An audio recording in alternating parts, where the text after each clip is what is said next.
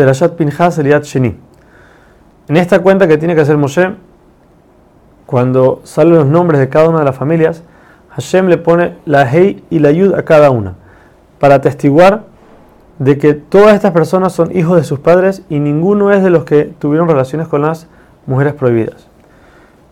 En la cuenta de Reuben nos menciona a los hijos de Korah que no murieron cuando Korah se rebeló. Fue fueron estos los hijos que Korah vio en el futuro que de ahí iba a salir el profeta Shemuel y por eso él se equivocó pensando que iba a ganar la discusión con Moshe, pero en verdad fueron sus hijos que hicieron Teshuvah, se arrepintieron en el último momento y de ellos salió entonces el profeta Shemuel. Todas las familias que estamos contando en este momento son las que llegaron a Egipto con Jacob, aparte de Menashe y Efraín que habían nacido en Egipto. Aparte de eso, hay otras familias que al ser muy numerosas, entonces se contaron por sí mismas.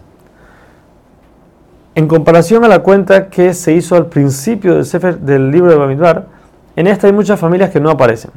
Rashi nos explica que cuando murió Aarón, sabemos que las nubes que los cubrían se fueron. En ese momento, mucha gente tuvo miedo y quisieron regresar a Egipto. La tribu de Leví, tratando de regresarlos, fueron a perseguirlos y se formó una guerra civil, en la cual desaparecieron 11 familias enteras. Rashi también nos enseña que los 24.000 personas que fallecieron por las mujeres de Midian, de Midian eran todas de la tribu de Shimon.